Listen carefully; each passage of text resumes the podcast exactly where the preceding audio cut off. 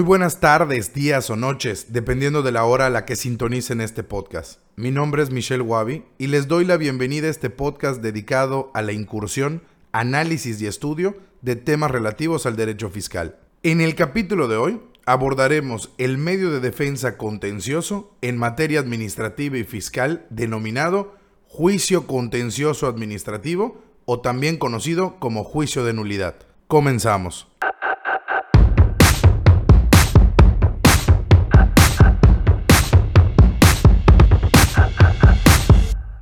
Para iniciar este podcast, es justo mencionar que abordaremos la primera parte del juicio contencioso administrativo federal, comenzando por explicar las cuatro aristas o modalidades que existen de este juicio, las partes en el proceso, las costas judiciales, la representación de las partes, la competencia del propio Tribunal Federal de Justicia Administrativa, las causales de improcedencia que existen, las causales de sobreseimiento que se pueden actualizar y los impedimentos de los magistrados integrantes de las salas del tribunal para conocer de los asuntos que integren su ponencia. Primeramente, es importante hacer referencia a que el juicio de nulidad tiene cuatro vertientes o modalidades, las cuales son el juicio en la vía tradicional, el juicio en la vía sumaria, el juicio en línea o el juicio de resolución exclusiva de fondo. El juicio en la vía tradicional, como su nombre lo indica, es la modalidad más común, que implica la presentación de todas las promociones de manera presencial a través de las distintas salas regionales que se encuentran distribuidas por todo el país y que poseen una jurisdicción territorial ajustada al domicilio fiscal del contribuyente o administrado.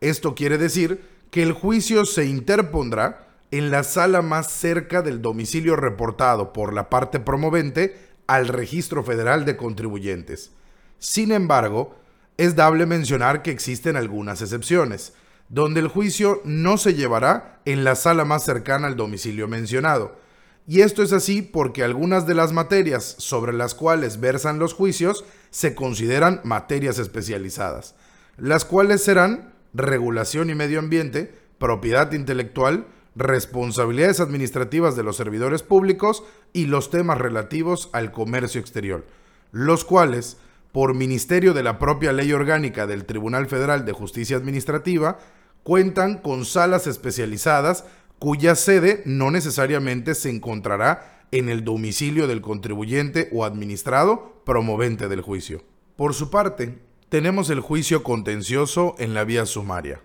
el cual la principal causa de su promoción está determinada por la cuantía o monto del asunto, la cual no podrá superar de 15 veces el salario mínimo vigente elevado al año, lo que nos da a un monto aproximado a la fecha de elaboración de este podcast a unos 674.629 pesos. Por lo que, si el monto o la cuantía del asunto que estamos tratando es menor a lo aquí señalado, se deberá presentar el juicio en la vía sumaria,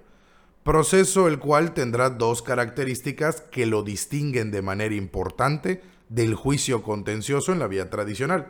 Primero, que los plazos se reducen considerablemente, pudiendo durar menos de la mitad de un juicio promovido en la vía ordinaria.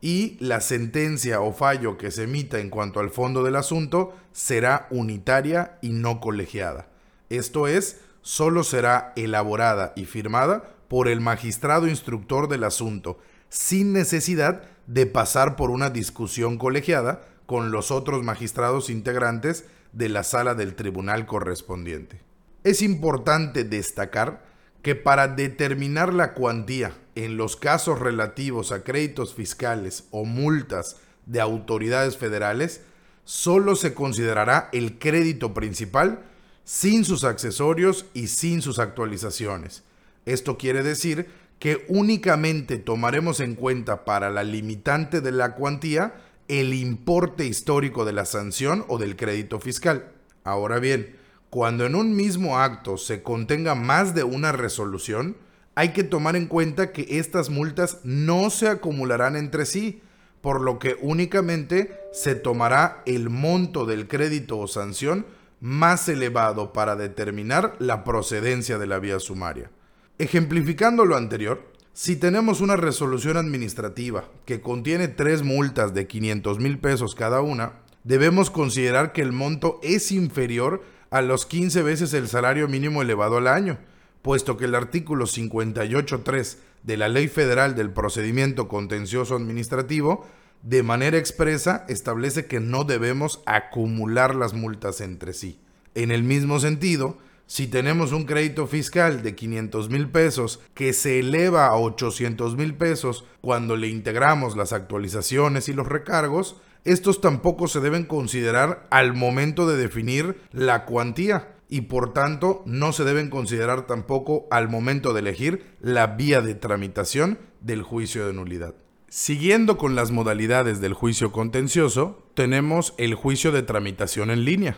el cual en la práctica es muy similar a la vía tradicional, pero con la distinción de que se debe utilizar una plataforma digital por Internet a través de la cual realizaremos la presentación de todas las actuaciones, misma plataforma que nos servirá para darnos por notificados dentro de todas las actuaciones del proceso, así como tramitar la suspensión e incluso hasta la conclusión del juicio, la emisión del fallo, las posibles aclaraciones de sentencia y las quejas por defecto o incumplimiento de la misma. Por último, tenemos la modalidad del juicio denominado de resolución exclusiva de fondo. Dicha modalidad debemos aclarar que resulta ser propia de la materia fiscal, lo que excluye de manera definitiva todos los actos administrativos y cuenta con una diferencia sustancial con respecto a las demás modalidades desde la redacción del escrito inicial de demanda, puesto que es necesario únicamente articular conceptos de impugnación encaminados a combatir el fondo del asunto. Esto quiere decir que se limitan las defensas del contribuyente de manera exclusiva a la sustancia misma de las contribuciones, así como atacar los elementos propios de los impuestos por lo que excluyen a todos los argumentos encaminados a señalar vicios de forma durante el procedimiento de fiscalización que le dio origen a la controversia. Aunado a lo anterior, es importante mencionar que aunque será materia de otro episodio específico de nuestro podcast, si bien el juicio se tramita muy similar al juicio en la vía tradicional, este proceso contempla una audiencia adicional. Esta audiencia se encuentra dentro de la etapa postulatoria y se le puede denominar como audiencia de fijación de la litis exclusiva de fondo, donde los litigantes y representantes jurídicos de la autoridad demandada tendrán que acotar ante el magistrado instructor del juicio que los agravios planteados corresponden realmente al fondo del asunto y no así a cuestiones de plena forma. Ahora sí, iniciaremos con el contenido del procedimiento contencioso en la vía tradicional señalando quiénes serán las partes en el proceso. El juicio contencioso administrativo federal tendrá por regla general tres partes en el proceso, el demandante, los demandados y el tercero interesado, los cuales pasaremos a definir. Primero, el demandante, o también conocido como la parte actora. Este será aquel contribuyente o administrado cuya actuación o resolución emitida por la autoridad le ha causado una afectación a su esfera de derechos, por lo que tendrá el carácter de demandante la persona física o la persona moral, vaya, la empresa, que está inconforme con la resolución de una autoridad en el ámbito federal. En segundo lugar, tenemos a él o los demandados, para los cuales tendrán ese carácter la autoridad que dictó la resolución, siendo que ésta puede ser cualquier autoridad administrativa perteneciente a la Administración Pública Federal, llámese Conagua, Zagarpa, Semarnat, Profeco o cualquier otra que emita un acto definitivo que nos cause un agravio o perjuicio en materia administrativa, así como también lo pueden ser las autoridades fiscales autónomas, siendo estas por excelencia y por sus siglas el SAT, el IMSS y el Infonavit. Igualmente, tendrá el carácter de parte demandada el jefe del Servicio de Administración Tributaria o el titular de la dependencia u organismo desconcentrado o descentralizado que sea parte en los juicios donde se controviertan resoluciones de autoridades fiscales coordinadas emitidas con fundamento en los convenios o acuerdos en materia de coordinación fiscal, respecto de las materias evidentemente que sean competencia del tribunal. Esto quiere decir que si la facultad de fiscalización o bien la auditoría fue practicada por una autoridad o por una administración desconcentrada del Servicio de Administración Tributaria, también debemos llamar a juicio no solo a la autoridad que resulta ser la directamente responsable emisora del acto, sino también al jefe del Servicio de Administración Tributaria, vaya, al fisco federal. Por su parte, si la autoridad que practicó la auditoría o la facultad de comprobación y emitió la resolución determinante de contribuciones fue una autoridad fiscal coordinada,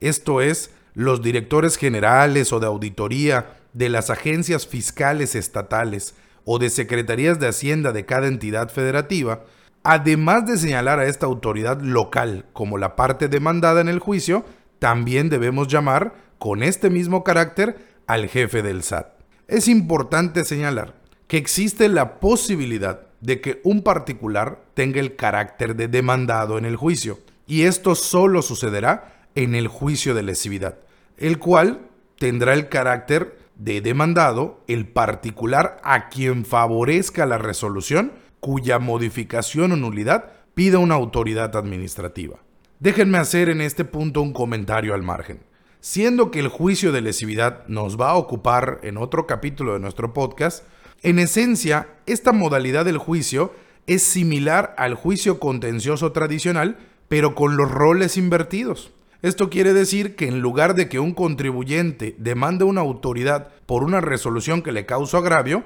es la propia autoridad la que demanda al contribuyente o al administrado porque se dictó una resolución de manera indebida que le beneficia al contribuyente pero le perjudica a la autoridad. Luego entonces, la nulidad de este acto, en perjuicio de un gobernado, debe hacerse mediante el juicio de nulidad. Por último, tenemos como parte en el juicio al denominado tercero interesado, el cual por definición es la persona, grupo de personas o autoridad que tenga un derecho incompatible con la pretensión del demandante. Un claro ejemplo de esta figura en el juicio contencioso es el representante de los trabajadores de una empresa cuando la determinación liquidatoria de contribuciones incluya la cantidad líquida por concepto de participación de los trabajadores en las utilidades, también conocido como PTU. El tercer interesado es una parte importante del proceso jurisdiccional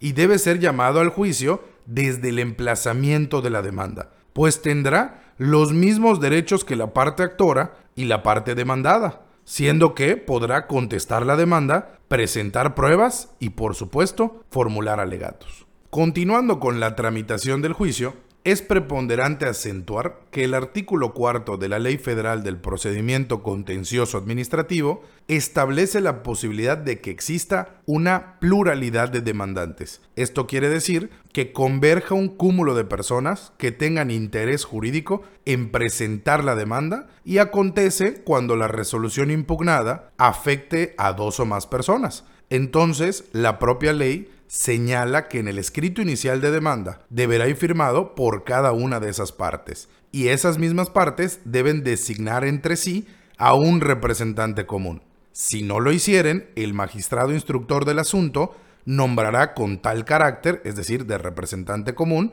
a cualquiera de los interesados que él decida, al momento de emitir el auto de admisión. Ahora bien, debemos tener en cuenta cómo funciona la representación de personas físicas y morales ante la tramitación del juicio de nulidad, pues la propia ley procesal en comento permite que las demandas se entablen a título personal o por medio de un representante, el cual se debe necesariamente formalizar a través del otorgamiento de un poder general o especial ante la fe de un notario público. Esto quiere decir que la persona que promueva la demanda en nombre de una persona física o moral debe contar con la documentación respectiva y adjuntarla al escrito inicial de demanda, puesto que será un requisito de procedencia para su admisión, como lo veremos más adelante. A pesar de que existe la representación de personas físicas y morales, la propia norma procesal prohíbe la gestión de negocios durante la tramitación del juicio,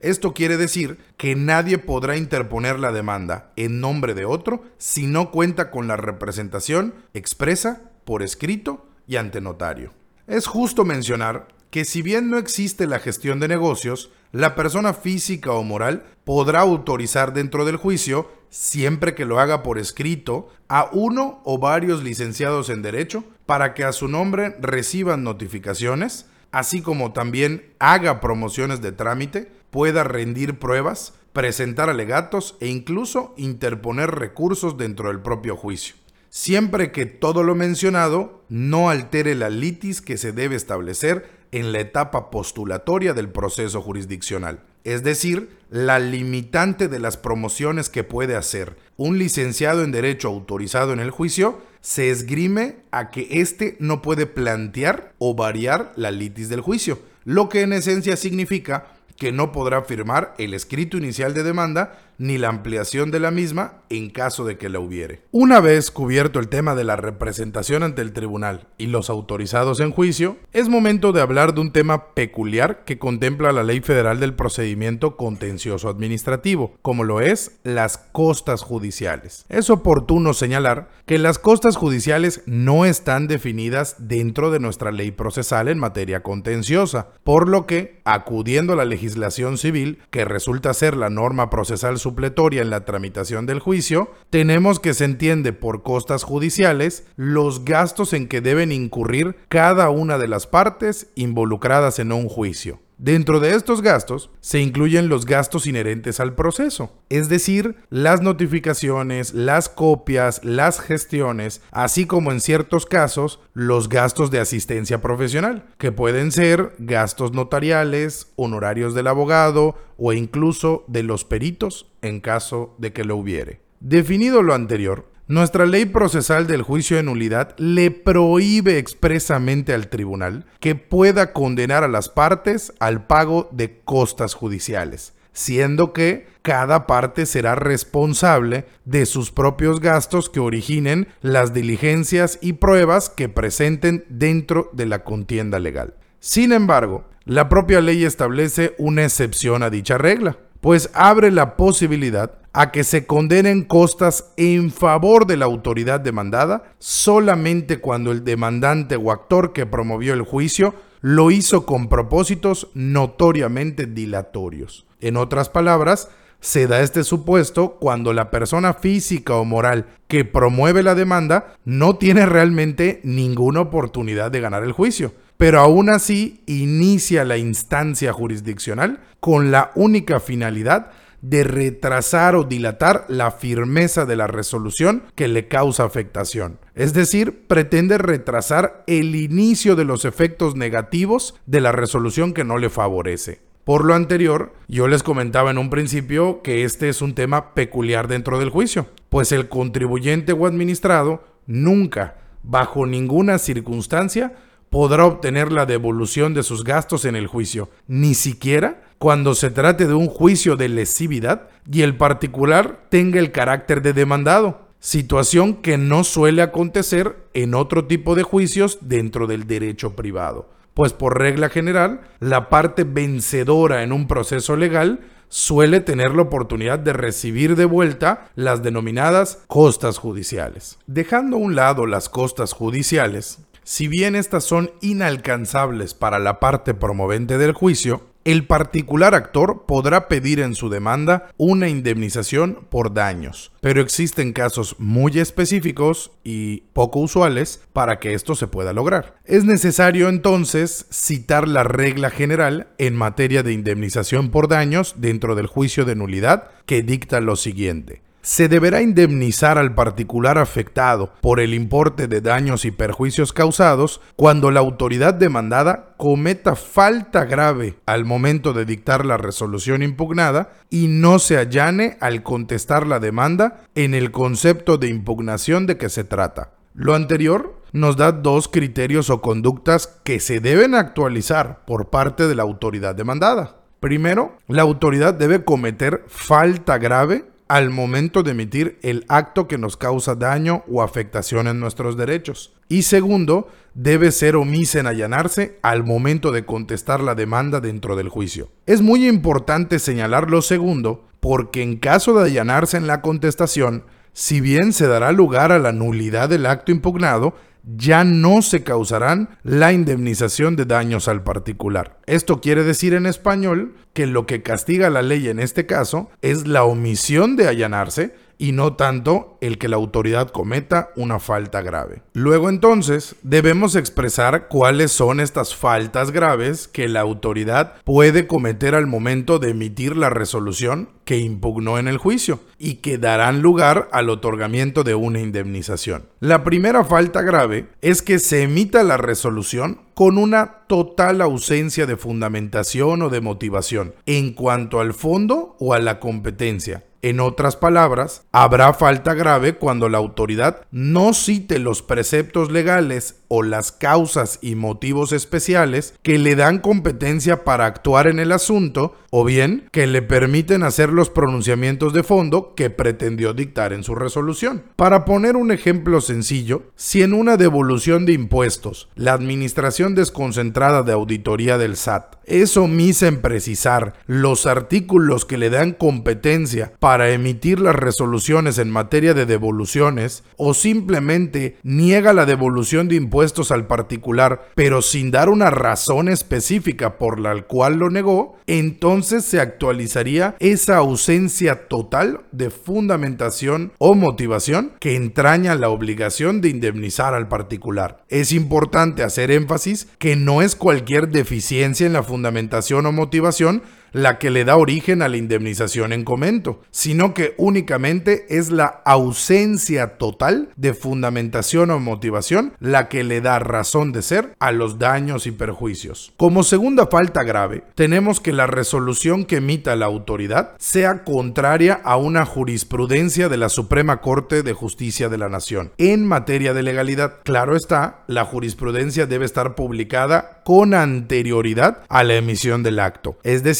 si se publica con posterioridad a la emisión del acto o a la contestación de la demanda, pues evidentemente no existirá una falta grave. Como tercera y última falta grave, tenemos el caso de que la resolución administrativa o fiscal dictada en el ejercicio de facultades discrecionales no corresponda específicamente a los fines para los cuales la ley confiere a la autoridad dichas facultades y entonces el tribunal proceda a determinar, al momento de dictar su sentencia, la nulidad de la resolución impugnada en términos del artículo 51, fracción quinta de la Ley Federal del Procedimiento Contencioso Administrativo, la cual en esencia significa que la autoridad que emitió el acto evidentemente lo realizó en una especie de lo que yo le llamo desvío de poder. Esto es que se aprovechó de las facultades discrecionales que están a su disposición y las ejecutó en contra de un administrado o contribuyente con una finalidad evidentemente distinta a la que la ley establecía para dicho acto. No está de más mencionar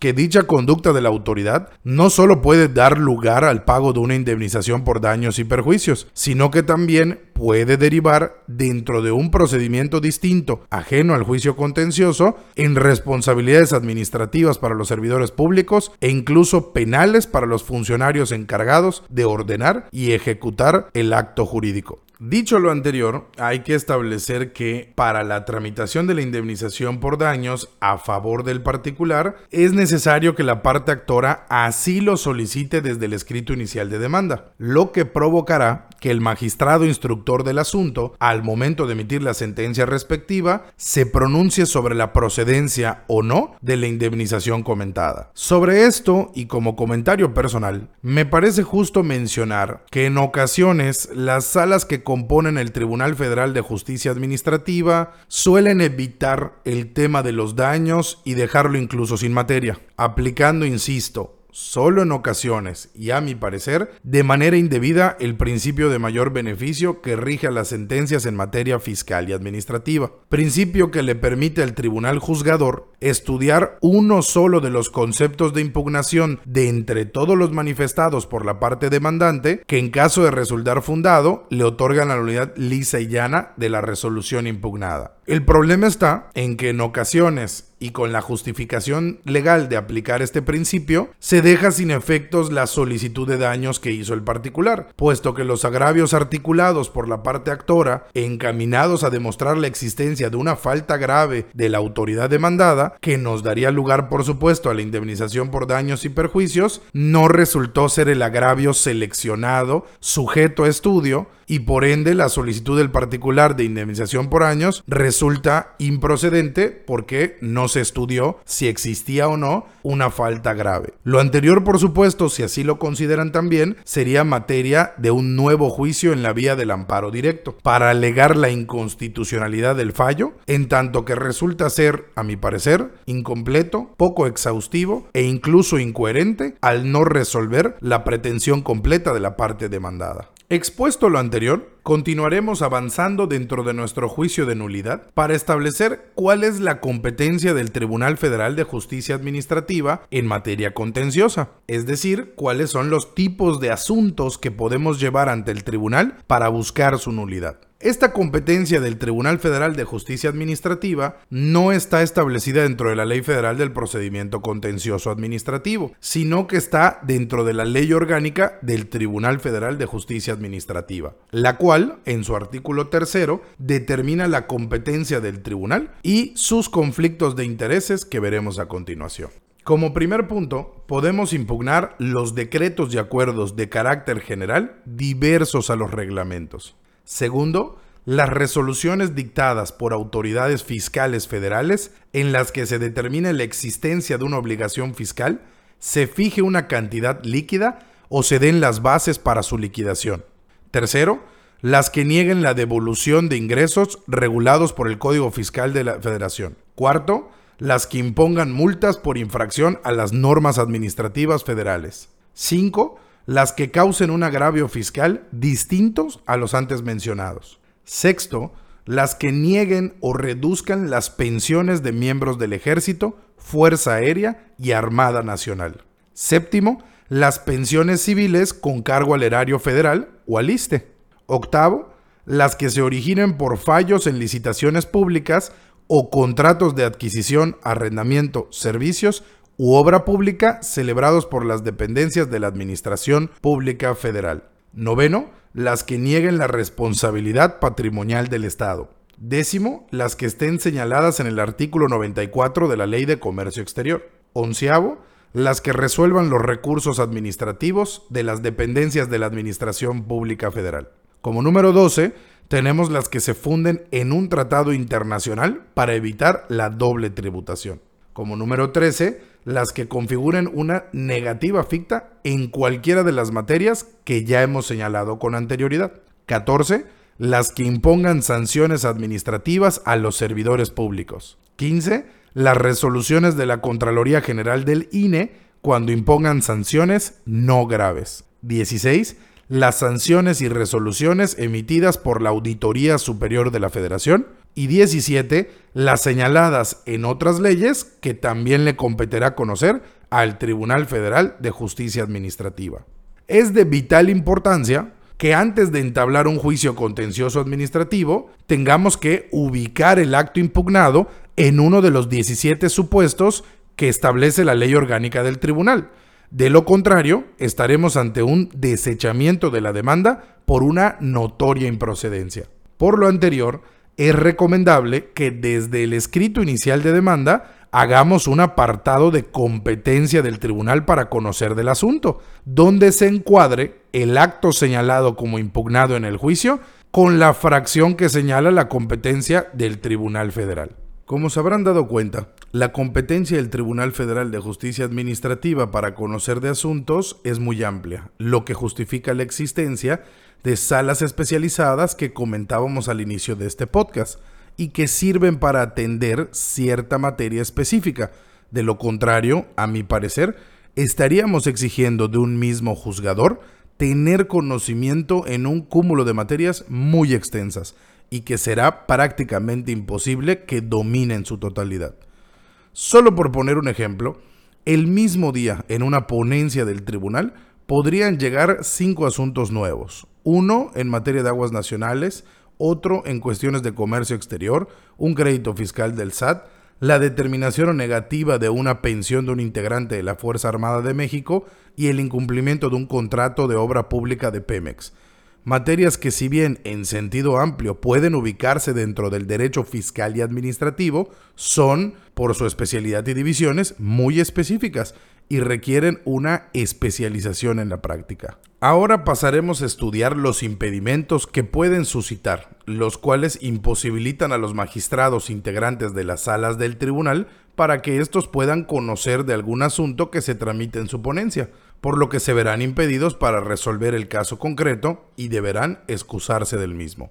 Un magistrado perteneciente al Tribunal Federal de Justicia Administrativa está impedido para conocer de asuntos en los que, primero, tenga un interés personal en el negocio. Segundo, sea cónyuge, parientes cosanguíneos, afines o civiles de alguna de las partes, sus patronos o representantes, en línea recta sin limitación de grado, en línea transversal dentro del cuarto grado por cosanguinidad y segundo por afinidad. Tercero, hayan sido patronos o apoderados en el mismo negocio. Cuarto, tengan amistad estrecha o enemistad evidente con alguna de las partes. Quinto, hayan dictado la resolución o acto impugnado o hayan intervenido con cualquier carácter durante su emisión. Sexto, figuren como parte en un juicio similar. Y séptimo, que ocurra una situación que a su propio juicio pueda afectar su imparcialidad. Los magistrados que actualicen alguno de los supuestos que acabamos de mencionar tienen el deber de excusarse del conocimiento del caso, por lo que resulta ser obligación del propio magistrado excusarse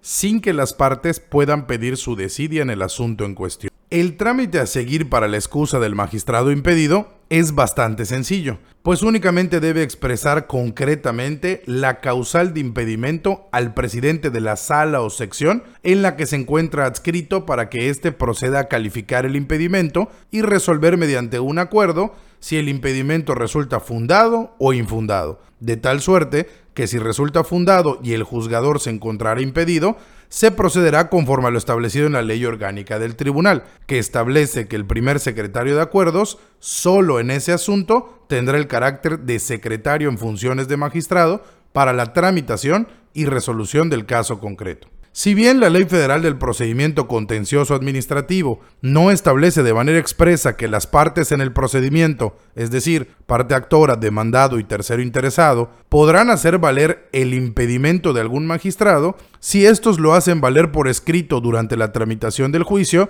obligarán al tribunal a emitir un acuerdo y realizar un pronunciamiento al respecto, que posteriormente, si así les conviene a alguna de las partes, podrán articular el agravio respectivo en el juicio constitucional que ocurre posteriormente. Toca el turno de las causales de improcedencia que pueden suscitar en el juicio contencioso administrativo federal. Pero primero, resulta necesario distinguir entre qué es una causal de improcedencia y qué es una causal de sobreseimiento. Las primeras las podemos definir como las situaciones de hecho o de derecho que impiden el inicio o procedencia del juicio contencioso.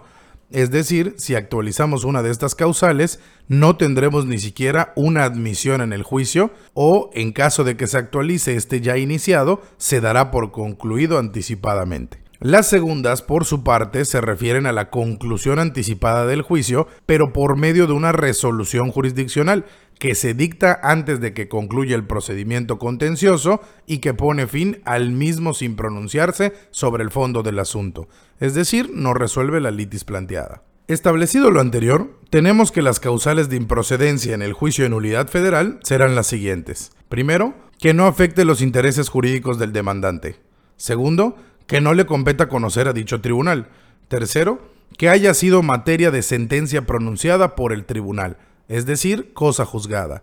Cuarto, cuando hubiere consentimiento. Quinto, que sea materia de un recurso o juicio que se encuentre pendiente de resolución. Esto también se le conoce en el mundo del derecho procesal como litispendencia. Sexto, que puedan impugnarse por medio de algún recurso o medio de defensa es decir, se debe agotar el principio de definitividad. Séptimo, que hayan sido impugnados en un procedimiento judicial. Octavo, contra los reglamentos. Noveno, cuando no se hagan valer conceptos de impugnación en el escrito inicial de demanda de la parte actora. Décimo, cuando de las constancias de autos se aprecie claramente que no existe la resolución o acto que la parte actora pretendió impugnar. Onceavo, que emanen de los mecanismos alternativos de solución de controversias internacionales a que se refiere el artículo 97 de la Ley de Comercio Exterior. Doceavo, que sean resoluciones dictadas por autoridades extranjeras. Treceavo, cuando la autoridad que hubiera interpuesto por parte de la misma y en contra del mismo acto impugnado por dos o más ocasiones. Treceavo, cuando la demanda se hubiera interpuesto por la misma parte y en contra del mismo acto impugnado por dos o más ocasiones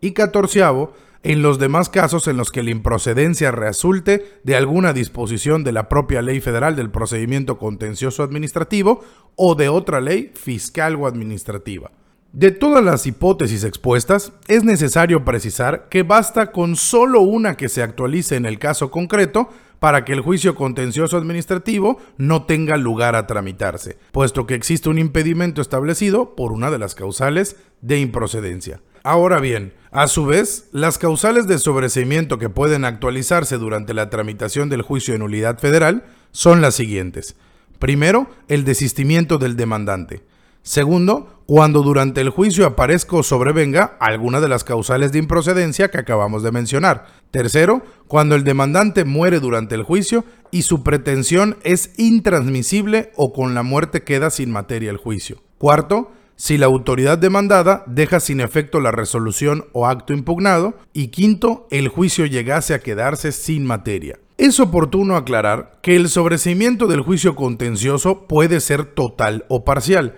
En otras palabras, puede existir un sobreseimiento de uno solo de los actos impugnados en el juicio, lo que en la práctica significa que el juicio continuará hasta su conclusión pero solo se podrá decretar la posible nulidad de los actos que no se sobreseyeron durante la tramitación del mismo. Y hasta aquí el episodio del día de hoy. Recordando que tendremos el segundo podcast del juicio contencioso que incluirá la sustanciación de la demanda, los requisitos del escrito inicial, la contestación y ampliación de demandas, el cierre de instrucción, los alegatos y las causales de nulidad de la resolución impugnada. Hasta la próxima.